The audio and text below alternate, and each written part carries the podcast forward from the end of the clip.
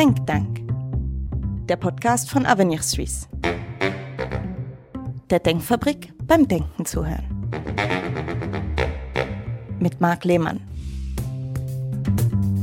Willkommen zum Podcast von Avenir Suisse. Wir reden hier mit den Forscherinnen und Forschern über ihre Arbeit im Think Tank, über die Fragen, die sie sich stellen, ihre Überlegungen, die Resultate, die sie erzielen.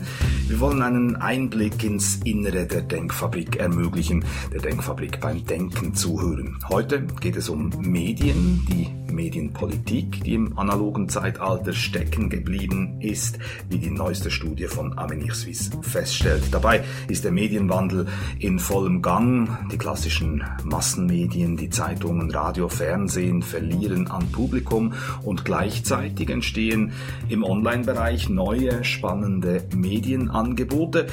Meine Gesprächspartner haben neue Ideen entwickelt, wie man die Medienpolitik ins digitale Zeitalter überführen kann. Eine 90-seitige Forschungsarbeit, die auf avenir-swiss.ch abgerufen und runtergeladen werden kann. Ein umfassendes Werk, Jürg Müller.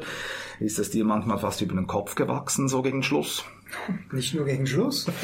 Nein, ja, wir waren wirklich lange dran, aber das war auch der Pandemie etwas geschuldet. Wir, wir führen ja immer Gespräche, off-the-record-Gespräche. Wir sagen nicht mit welchen Institutionen und mit welchen Personen. Und wir haben mit diesen Gesprächen schon 2019 begonnen. Und dann kam halt die Pandemie, dann äh, waren verschiedene andere Themen aktuell. Und dann haben wir das wieder aufgenommen und ja, ist eigentlich wahrscheinlich eine gut abgehängte Studie und ist, ja, 90 Seiten ist viel, das ist so, aber es ist auch ein Thema, das viel hergibt. Jürg Müller, Senior Fellow und Forschungsleiter des thematischen Pfeilers Infrastruktur und Märkte. Ich begrüße in der Runde auch Basil Ammann, Senior Researcher und Laurenz Graber, Researcher bei Infrastruktur und Märkte. Ihr drei zeichnet verantwortlich für die aktuelle Studie. Eine Studie, Jürg, die auf sehr breites Echo gestoßen ist. Kaum ein Medium in der Schweiz, das nicht darüber berichtet hätte. Es ist halt schon so, dass die Medien sich primär für sich selbst interessieren. Es ist natürlich immer so, dass man sich, also wir natürlich auch beim Think Tank, wenn es irgendwie Think Tank Themen geht, das ist spannend. Früher war ich ja Journalist bei der MZZ und da war bei jeder Mittagspause mit den Kollegen hat man über Medien, Medienpolitik geredet, Journalismus, ähm, das, die Geschäftsmodelle, wie sich das ändert. Das ist ja alles im Umbruch, oder? Also dieser digitale Wandel in den Medien, der läuft. Die Medien sind, ist wahrscheinlich eine Branche, die am digitalisiertesten ist, weil sie handelt mit Informationen und Informationen werden von Informationstechnologien im Kern betroffen. Da der Wandel allgegenwärtig ist, da beschäftigt man sich bei den Medien natürlich auch sehr mit sich selber, mit der, mit der eigenen Branche und deshalb hat diese Studie natürlich schon auch ein bisschen eingeschlagen, als wir die jetzt publiziert haben. Genau, also große Resonanz in den Medien. Ist denn die Studie auch in eurem Sinn aufgenommen worden, sozusagen korrekt interpretiert worden? Wurde sie verstanden? Weil da gibt es ja schon auch Potenzial für Missverständnis. Also wir haben uns sicher gefreut, dass sie aufgenommen wurde und also auch wenn etwas falsch oder, oder in, in einem negativen Zusammenhang aufgenommen wird, ist das besser, als wenn sie gar nicht aufgenommen wird, bis zu einem gewissen Grad. Hauptsache man wir, können wir aber dann schon wissen. Nein, aber ähm, ich glaube, es ist sicher wie Jürg es schon betont hat, ein, ein emotionales Thema, Thema auch für Journalisten einerseits und andererseits ist es ein komplexes Thema. Und ja, es gab schon Medienberichte, die, die etwas zugespitzt waren, die, die wir uns vielleicht mhm. anders äh, gewünscht hätten, aber grundsätzlich die. Avenir Suisse wolle die SRG zerschlagen, hat eine Zeitung betitelt. Genau das will Avenir Suisse ja nicht. Genau, ja, das haben wir ähm, nicht gefordert, aber so funktionieren halt auch Medien bis zu einem gewissen Grad. Sie, sie müssen zuspitzen und, äh, und vielleicht auch Klicks generieren, je nachdem. Mhm. Und ich denke, die SRG ist ein emotionales Thema für viele Leute äh, in dem Land. Das ist, bietet sich natürlich dann an. Genau, das sind dann so die unerwünschten Nebeneffekte. Ja, Laurenz, äh, wenn man sich so lange mit Medien beschäftigt, wie jetzt ihr in dieser Studie, ändert sich der Blick auf die Medien?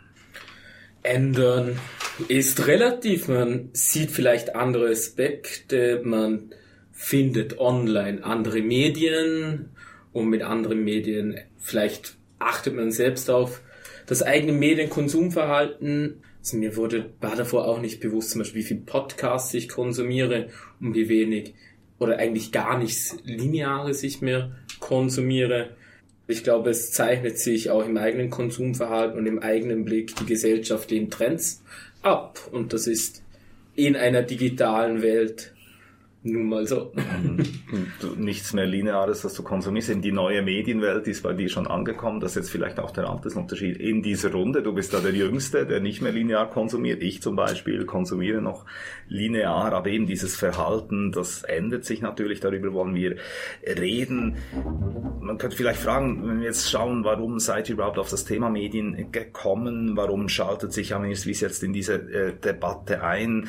Wir haben eigentlich ganz andere Probleme. Wir haben Inflation Inflation, wir haben Energieversorgungsschwierigkeiten, wir haben hohe äh, Gesundheitskosten. Warum ist das Medienthema dringlich? Also die anderen Themen sind alle auch dringlich. Da machen wir auch äh, was, es ja. einfach, da machen wir auch viel.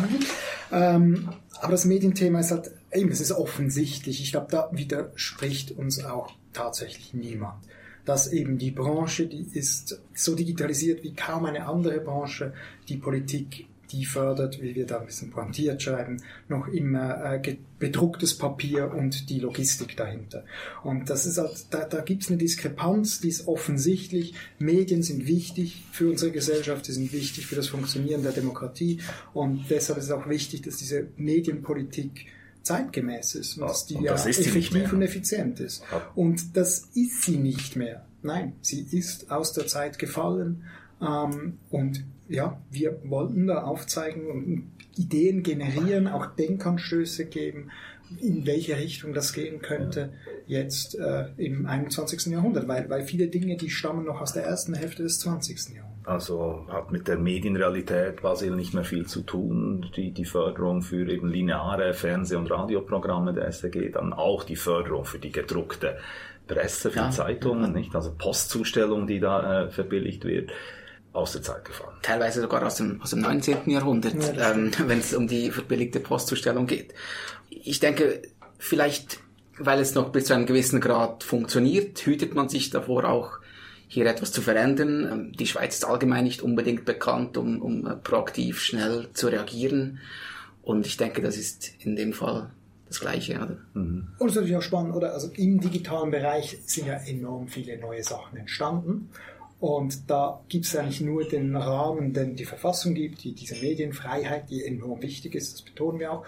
Und da ist auch ohne Medienförderung jetzt schon viel passiert. Man denke an, an Online-Plattformen, an neue, an neue regionale Projekte, Zentral Plus, Bajou, Hauptstadt, äh, an, an das Zürcher Projekt, das ein bisschen nationale Ausstrahlung hat, die Republik, aber dann auch sogenannte Verticals, sagt man ja in der Branche, also die, die eine Branche abdecken, wie zum Beispiel InsideIT.ch oder Inside Paradeplatz, ähm, auch der Market. Also es ist extrem. Nischen eigentlich. Aber da ist viel passiert, das ist eigentlich ja. noch spannend. Also äh, wie Basil gesagt hat, oder man, man will vielleicht nichts ändern in der Politik, weil man Angst hat, man macht etwas kaputt. Wenn man nichts ändert, es passiert trotzdem viel und das ist eigentlich auch erfreulich. Jetzt gerade auch ein bisschen aus liberaler Sicht, wo wir eben an diese Dynamik und an diese Innovation glauben und dieses, dieser Drang, etwas Neues, Besseres auf die Beine zu stellen, das sieht man doch. Und, und trotzdem hat man den Eindruck, dass all diese Start-up-Projekte jetzt mit wenigen Ausnahmen, die Republik hast du erwähnt, die glaube ich auf soliden Füßen steht, es gibt andere zwei, drei auch Projekte, die gut unterwegs sind, doch die meisten kommen knapp über die Runden. Also richtig gut geht's eigentlich niemandem. Das ist jetzt, also es ist schwierig zu sagen, also bei allen Projekten ist es schwierig zu sagen, wie das jetzt aussieht. Aber ist es das nicht in, aller, in allen Branchen so? Also wenn man neu, irgendwo startet in einer neuen Branche oder ein neues Produkt auf den Markt bringt, dann ist das immer etwas prekär zu Beginn. Und jetzt müssen wir mal schauen, wie sich die entwickeln.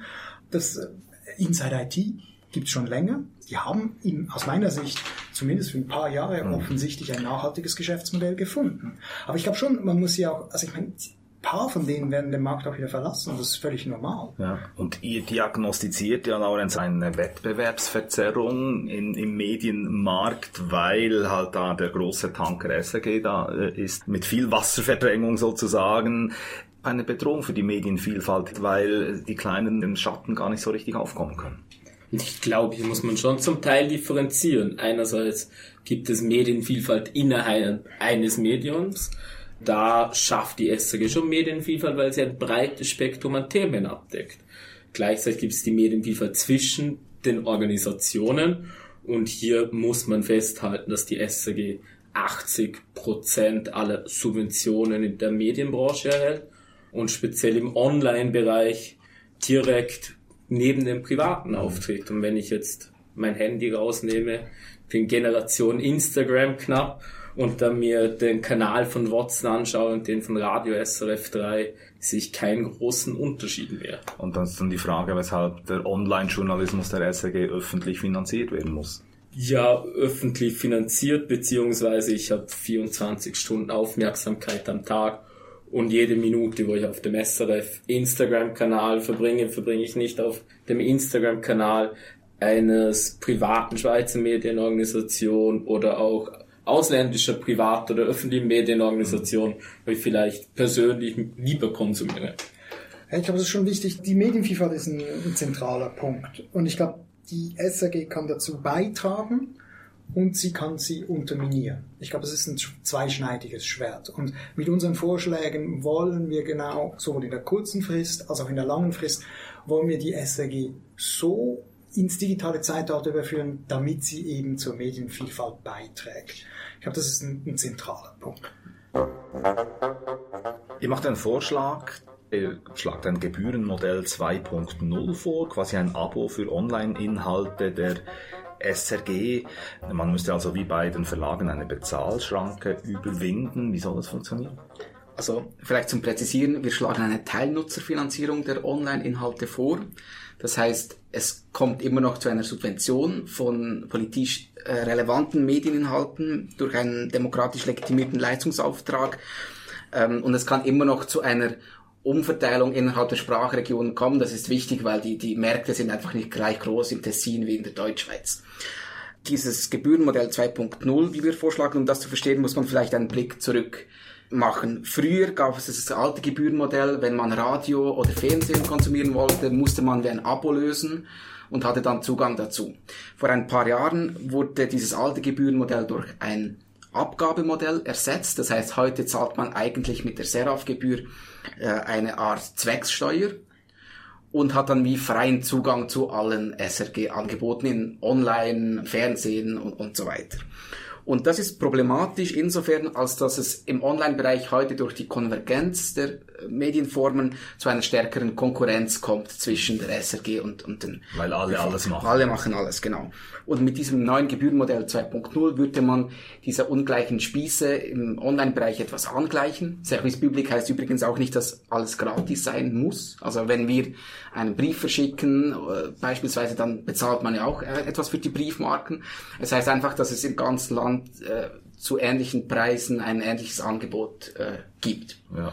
Und äh, das Gebührenmodell 2.0 geht das etwas in diese Richtung und gleichzeitig hilft es vielleicht die Zahlungsbereitschaft auch zu stärken für, für private äh, Medien. Genau, das ist ein wichtiger Punkt. Die Zahlungsbereitschaft im Internet, die ist nicht so gut ausgebildet. Man hat immer noch so diese Gratiskultur im Hinterkopf. Also da muss auch ein Umdenken stattfinden bei den Konsumenten, Konsumentinnen. Also das Umdenken, das momentan sieht man das. Äh, wir haben da die Zahlen vom Reuters Institute. Du, du hast die sicher noch gerade im Kopf, Laurenz. Ich bin da ein bisschen mit Zahlen und äh, mit Zahlen muss man sowieso vorsichtig sein. Vorsichtig sein. Zahlen sind zum Hören nicht so geeignet. Es hat, so ein, es hat ein Wachstum gegeben bei der Zahlungsbereitschaft. Genau, das Reuters Institut für den jährlichen Digital News Report geben sie Umfragen in Auftrag und in der Schweiz gaben im Jahr 2016 rund 10% der Bevölkerung an, kostenpflichtige Online-Nachrichten zu konsumieren. Und zu Beginn dieses Jahres waren es bereits 18%, hm. was beinahe eine Verdoppelung darstellt. Ja. Aber natürlich relativ gesehen sind es in der Schweiz nicht so viele die für Online-Nachrichten. Also kaum ein Fünftel der zahlen will oder zahlungsbereit ist. Ähm, wie könnte das dann den Privaten helfen, wenn man jetzt für die SAG zusätzlich zahlen müsste? Was ist der Gewinn für die? Es wird sicher normaler. Also für die Leute wird es offensichtlicher, wird es offensichtlicher dadurch, dass man für Online-Nachrichten auch etwas bezahlen äh, muss oder kann. Und gleichzeitig würde es natürlich die Frage aufwerfen, ja, wenn ich jetzt etwas bezahlen muss, mit dem Geld könnte ich mir vielleicht auch ein, ein Abonnement machen bei einer anderen News-Plattformen in der Schweiz und dadurch etwas die Wettbewerbsverzerrung mindern, weil man dann vielleicht ein, ein Tagi-Abo löst anstelle äh, und, und da vielleicht nochmal anknüpfen an Basil, was er vorher gesagt hat, mit Service Public heißt nicht, dass es gratis ist äh, im Telekom-Bereich. Kostet ja das Telekom-Grundversorgungsabonnement mit Internet und äh, Telefon. Das kostet auch etwas. Es kostet einfach im ganzen Land gleich viel. Und das bietet die Swisscom an. Und wenn wir jetzt das einfach auf Null setzen würden, wer würde dann noch in den Städten Init 7 oder die, die Angebote von Sunrise nutzen?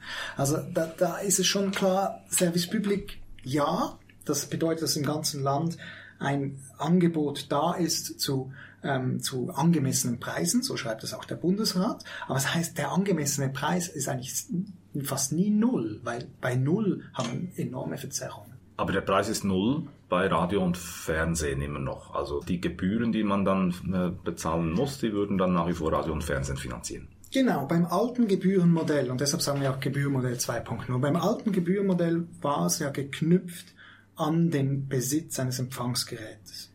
Und das ist ja eine Art, eine Art teilerzwungenes Abo-Modell, das differenziert wurde zwischen Radio und Fernsehen. Und mit dem Internet ist einfach jedes Gerät zum Empfangsgerät geworden. Das kann man nicht mehr ändern, das ist völlig klar.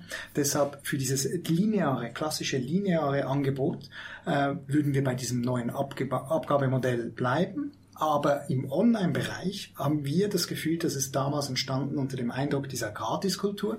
Und da würden wir eben einen Schritt weitergehen und sagen, hey, da kann man eigentlich eben ein Gebührmodell 2.0 einführen. Mhm. Und dann würde man diese Problematik mit diesem Nullpreis nicht mehr haben. Und was auch noch wichtig zum Ergänzen ist, wir schlagen auch vor und berücksichtigen, dass nicht jeder sich das leisten kann. Und daher sollte man, wie ähnlich mit der Prämienverbilligung bei der Krankenkasse, auch politisch Kriterien vorschreiben, weil man von einem vergünstigten Abo im Online-Bereich profitieren könnte, beziehungsweise welche Bevölker sozioökonomischen Bevölkerungsgruppen komplett ausgenommen werden. Also ist das nicht der Bürokratie Tür und Tor?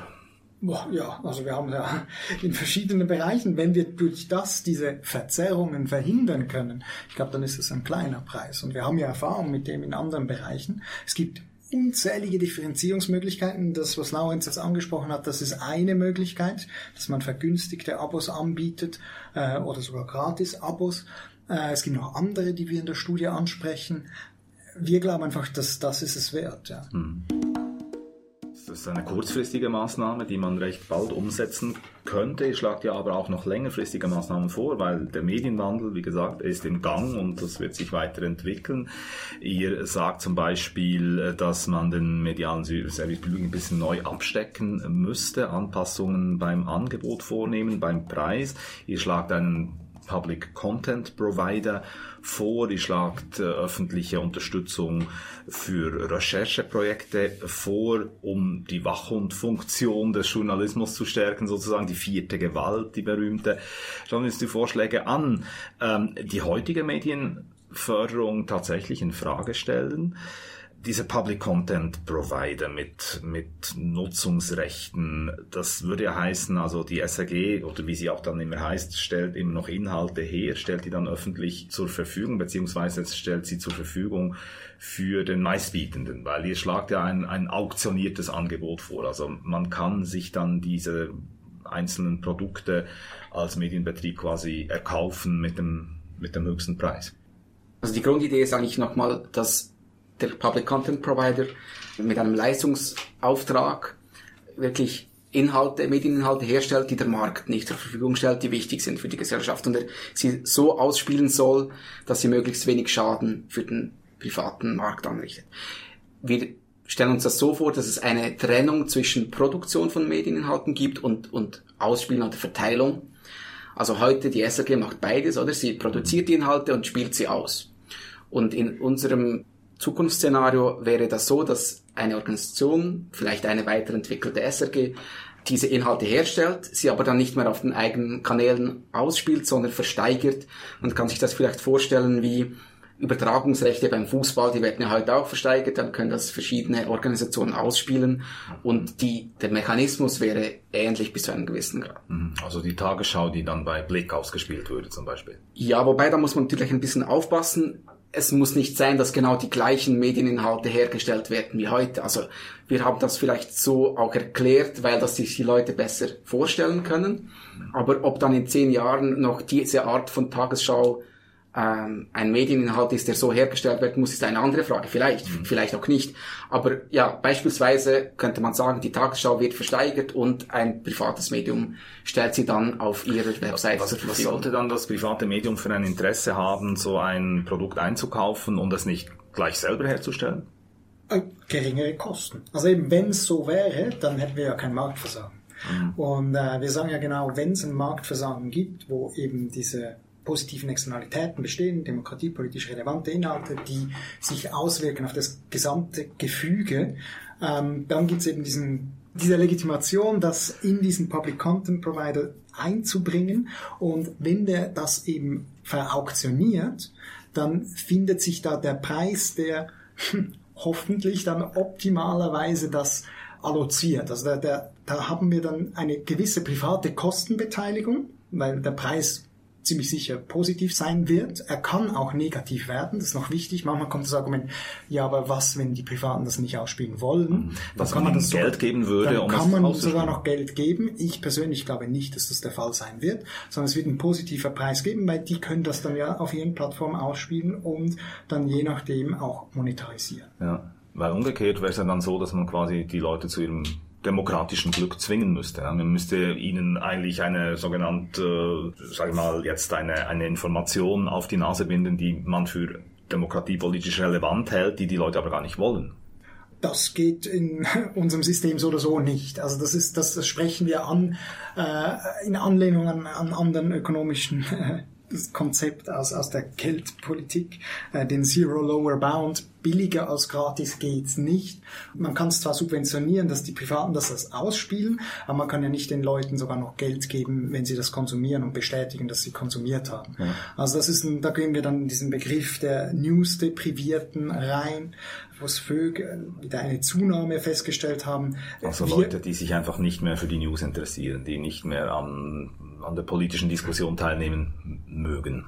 Ja, oder es muss eben nicht depriviert ist so ein bisschen, haben das in der Studie auch aufgenommen, ich finde das ein bisschen ein, ein, schwieriger Begriff, weil das sind eher, wie du richtig sagst, News-Uninteressierte, weil die News sind ja da, es sind mhm. nicht, sie sind nicht depriviert im Sinne von, es ist nichts da. Es gibt News, es gibt auch, äh, eben, es gibt das ganze Angebot der SRG ähm, und, und sie wollen das nicht mehr konsumieren. Und da kann man dann eigentlich mit der Medienförderung nicht viel bewirken. Wir nehmen das dann ganz am Schluss wieder auf. Also da, da, sind, da sind Rahmenbedingungen viel wichtiger. Und wir haben keine Mangelware an Medieninhalten. Also ich kann heute jederzeit rund um die Uhr mich auf Blick, 20 Minuten, NZZ, Tagi oder auch bei der Financial Times informieren. Ich glaube, das Problem ist eher, dass sich, wie Jörg das richtig gesagt, viele Junge nicht mehr auf den klassischen mhm. Seiten informieren wollen, sondern auch, ich glaube, was waren es, über 70 Prozent der 18 bis 24-Jährigen informieren sich online und über ein Drittel auf Social Media. Ja. Und das ist auch schwierig zu messen und auf Social Media schwierig abzugrenzen. Sehe ich jetzt einen Inhalt, wir haben ihm das berühmte Katzenvideo in unseren internen Diskussionen, oder sehe ich einen Inhalt mit Text über Situationen oder Videos, Interview von Journalisten auf Social Media. Genau, da macht ihr auch einen interessanten Vorschlag. Entschuldigung, Jürgen. Aber der Punkt ist schon, ich meine, es ist, das kann durchaus ein Problem sein und äh, es ist sicher, also eben, wenn die Leute nicht mehr informiert sind in unserer direkten Demokratie, das ist durchaus ein Problem. Aber die Frage ist, ob Medienförderung das richtige Instrument jetzt hier ist. Das, das heißt weder, dass Medienförderung nicht in gewissen Bereichen relevant ist und ein richtiges Instrument darstellen kann, noch dass eben in anderen Bereichen äh, eine, eine andere Medienpolitik relevant ist. Also ich glaube, man muss diese beiden Konzepte unterscheiden. Das eine ist wirklich dieses Marktversagen, das wir ansprechen, wo wir verschiedene Instrumente entwickeln für verschiedene Marktversagen. Und das andere ist ähm, dieses, wie, wie du richtig sagst, man kann die Leute nicht zu ihrem Glück zwingen. Ich glaube, man muss die beiden unterscheiden. Und in unserer Studie schauen wir schon primär ähm, die Medienförderung an mhm. und gehen dann an, sozusagen an der Ränder der Studie gehen wir auf dieses Problem ein und sagen, ja, es stellt sich die Frage, ist die Medienförderung das richtige Instrument. Genau, und das ist ja ein wichtiger Punkt, das finde ich sehr interessant, den ich auch gerne noch kurz ansprechen möchte. Ähm, Medienförderung im Sinne äh, des Inhalts, also du hast gesagt, Laurenz, äh, News sind überall vorhanden, die Katzenvideos auch, die bekomme ich auf allen Kanälen. Die Frage ist halt, welche Art von, sagen wir, recherchierter Information steht noch zur Verfügung? Wer bemüht sich noch darum, überhaupt ähm, sich eben ähm, aufwendige Recherchen zu leisten? Wenn ja, gerade im Internetzeitalter alles gerade sofort mit einer kurzen Quellenangabe über alle anderen Kanäle auch verbreitet werden kann. Also dieses Alleinstellungsmerkmal einer recherchierten Geschichte, eines Primeurs, ist nicht mehr so umfassend, wie, wie das mal der Fall war. Es ist sofort überall alles verfügbar und ihr macht den Vorschlag, man müsste eigentlich diese Art von Journalismus fördern, indem man Projekte, einzelne, vielleicht einzelne Journalisten, Journalistinnen fördert oder eben Themenprojekte damit dieser aufwendige Journalismus auch nicht verloren geht. Ja, ich glaube, das Problem, dass es schwierig ist, investigative, aufwendige Recherchen zu monetarisieren, das, das gab es auch schon früher. Aber es ist akzentuierter geworden durch die Geschwindigkeit, wo heute alles kopiert werden kann und, und schnell weitergegeben werden kann. Und äh, wie du richtig sagst, haben wir hier den Vorschlag gemacht, dass man einzelne Medienschaffende oder Projekte unterstützen kann damit diese die Ressourcen haben und die Zeit haben, wirklich aufwendige Recherchen voranzutreiben. Und von diesen profitiert ja am Schluss wahrscheinlich die ganze Gesellschaft. Das ist die Idee dahinter. Und das ist ja eigentlich die vierte Gewalt, die da ins Spiel genau. kommt, nicht? Also die Wachhundfunktion. Genau, aber wirklich sehr konkret auf diese Funktion. Also das, das ähm, was ich meinte, wir entwickeln verschiedene Instrumente für verschiedene Marktversagen. Und das eine Marktversagen ist das, dieses mit den positiven Externalitäten, wo wir verschiedene Ideen haben, wie wir die SAG weiterentwickeln könnten. Und dann das andere ist dieses Marktversagen wegen dieser öffentlichen Gutcharakteristik, weil dieses eben das, sobald ein neues Wissen erarbeitet wurde, ist es sofort überall verfügbar. Das äh, glauben wir, kann man besser angehen mit, mit dieser Projekt- oder Subjektförderung statt mit einer Institution wie der SAG. Mhm. Und wir, wir besprechen, wir, wir schauen da verschiedene Möglichkeiten an. Es gibt bereits Stiftungen, die Projekte finanzieren. Das wäre eine Art, eine Art und Weise, wie man das ähm, fördern könnte. Und die andere, was wir vorschlagen, ist eigentlich so ein Instrument äh, wie beim Nationalfonds für die Grundlagenforschung für den Journalismus. Aber es ist wichtig, dass es hier um die Schaffung und Erarbeitung von neuem Wissen geht, also um aufwendige Recherchen und das Resultat soll dann allen Medien zu gleichen Konditionen zur Verfügung gestellt werden, ja. damit es auch wieder nicht ähm, wettbewerbsverzerrend ist. Da werden jetzt eigentlich die Grenzen der Medienpolitik schon, schon fast geritzt. Ne? Da, da kommen wir jetzt in einen Bereich hinein, der schon fast in die Forschung, in die, in, in die Bildungspolitik reingeht. Und die macht ja zum Schluss auch diesen interessanten Vorschlag, den ich noch kurz ansprechen möchte, äh, dass man vielleicht die Medienpolitik nicht mehr gesondert äh, anschauen äh, sollte in Zukunft, sondern dass man die eigentlich um die Bildungspolitik oder sogar um die Kulturpolitik erweitern könnte, also das Ganze zu einer Informationspolitik zusammenfasst.